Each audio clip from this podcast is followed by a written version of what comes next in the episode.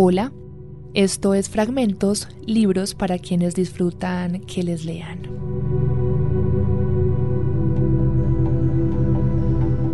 Hoy voy a leer algunos de los textos que compila el libro El cazador de historias de Eduardo Galeano. La edición que yo tengo en este momento es del siglo XXI, de la Editores Siglo XXI, que es una edición verde bastante bonita. Y quería contarles de dónde surge este libro. Eduardo Galeano, como ustedes saben, murió el 13 de abril del 2015. En el verano del 2014 se cerró hasta el último detalle de este libro del cazador de historias, incluidas la imagen de cubierta que, como solía suceder, él mismo había elegido, la del monstruo de Buenos Aires que ilustra esta edición que les cuento que yo tengo en mis manos. Galeano dedicó los años 2012 y 2013 a trabajar en este libro, Dado que su estado de salud no era muy bueno, decidieron demorar un poco la publicación como a modo de protegerlo del trajín que implica todo el lanzamiento editorial. En sus últimos meses de vida siguió haciendo una de las cosas que más disfrutaba hacer, que era escribir y pulir los textos una y otra vez. Había empezado una nueva obra de la que dejó escritas unas cuantas historias. Le gustaba la idea de llamarlas garabatos, Luego de su muerte, cuando fue posible retomar el plan de publicar El Cazador de Historias, volvieron todos sus editores sobre este proyecto inacabado y releyeron las historias y además sintieron que varias de ellas tenían tanto en común con El Cazador que merecían integrarse al volumen. Por eso, una veintena de los garabatos forman parte de este libro, del que a continuación les voy a leer algunos textos.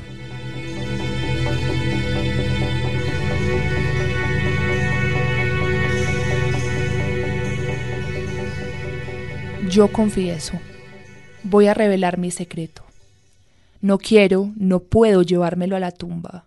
Yo sé por qué Uruguay fue campeón mundial en 1950. Aquella hazaña ocurrió por la valentía de Obdulio, la astucia de Schiaffino, la velocidad de Gilla, sí, y por algo más. Yo tenía nueve años y era muy religioso, devoto del fútbol y de Dios, en ese orden. Aquella tarde me comí las uñas y las manos también.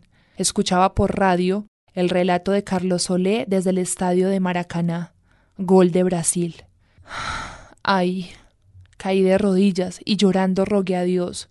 Ay Dios, ay Diosito, haceme el favor, yo te lo ruego, no me podés negar este milagro. Y le hice mi promesa. Dios cumplió. Uruguay ganó, pero yo nunca conseguí recordar lo que había prometido. Menos mal. Quizás me salvé de andar musitando Padre Nuestros día y noche durante años de años, sonámbulo, perdido en las calles de Montevideo. El escultor. En mayo de 1649, Sevilla perdió el aroma que siempre le había dado fama y consuelo. Olía a muerte la ciudad de los azahares. Atacada por la peste, la gente abría zanjas donde echarse a morir y los naranjos daban lástima en lugar de flores. El escultor Juan Martínez Montañés, que a lo largo de sus muchos años había creado los Cristos y los santos de los templos sevillanos, quiso esculpir la fragancia perdida.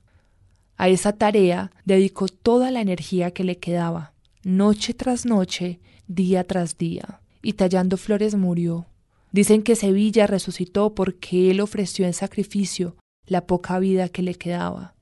Y dicen que sus flores, las nacidas de sus manos, limpiaron el aire de una ciudad moribunda. Revelaciones. Sonó el teléfono. El acento era inconfundible, pero no reconocí la voz. Mucho tiempo sin noticias. Yo nada sabía de ese amigo que había quedado en Montevideo cuando me fui al exilio, Veinte le dije, y le di horarios del tren que recorría la costa catalana hasta Calella de la Costa. Caminando hacia la estación fui recordando los andares compartidos. Mi amigo no había cambiado mucho. La risa franca era la que era, y él también. Paseamos por algunas calles del pueblo. Nada dijo, hasta que entre dientes comentó ¡Qué feo! y en silencio continuamos caminando. Aquella fue la primera vez que escuché decir eso. Y quizás fue también la primera vez que me di cuenta de que eso era verdad. Y me dolió. Y porque me dolió, descubrí que yo quería el pueblo donde vivía. La luna. La luna se moría de ganas de visitar la tierra. Después de mucho dudar se dejó caer. Había venido por un rato no más, pero quedó atrapada en la copa de un árbol cuando empezaba su viaje de regreso al cielo. La luna sintió que nunca más iba a liberarse de esa prisión de ramas y se sintió horriblemente sola, pero tuvo la suerte de que un lobo apareciera. Desde lo hondo de la selva, y el lobo pasó toda la noche jugando con ella, acariciándola con el hocico, haciéndole cosquillas en la blanca panza, contándole chistes que no eran del todo malos. Poco antes del amanecer, el lobo la ayudó a liberarse del ramaje, y la luna se marchó, cielo arriba. Pero no se fue sola, le robó la sombra al lobo, para que él nunca olvidara esa noche compartida.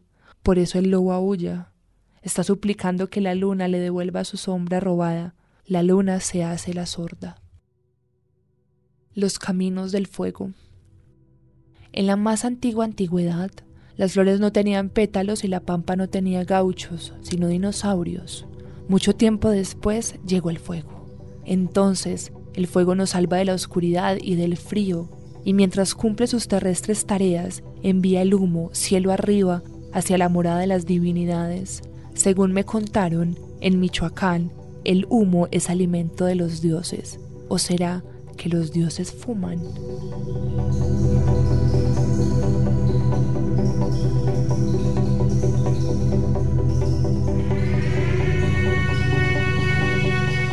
Estos fueron algunos de los textos publicados o compilados más bien en El Cazador de Historias de Eduardo Galeano de la edición Siglo XXI Editores. Esta edición que les acabo de leer fue publicada en el año 2016. Lo pueden conseguir en todas las librerías.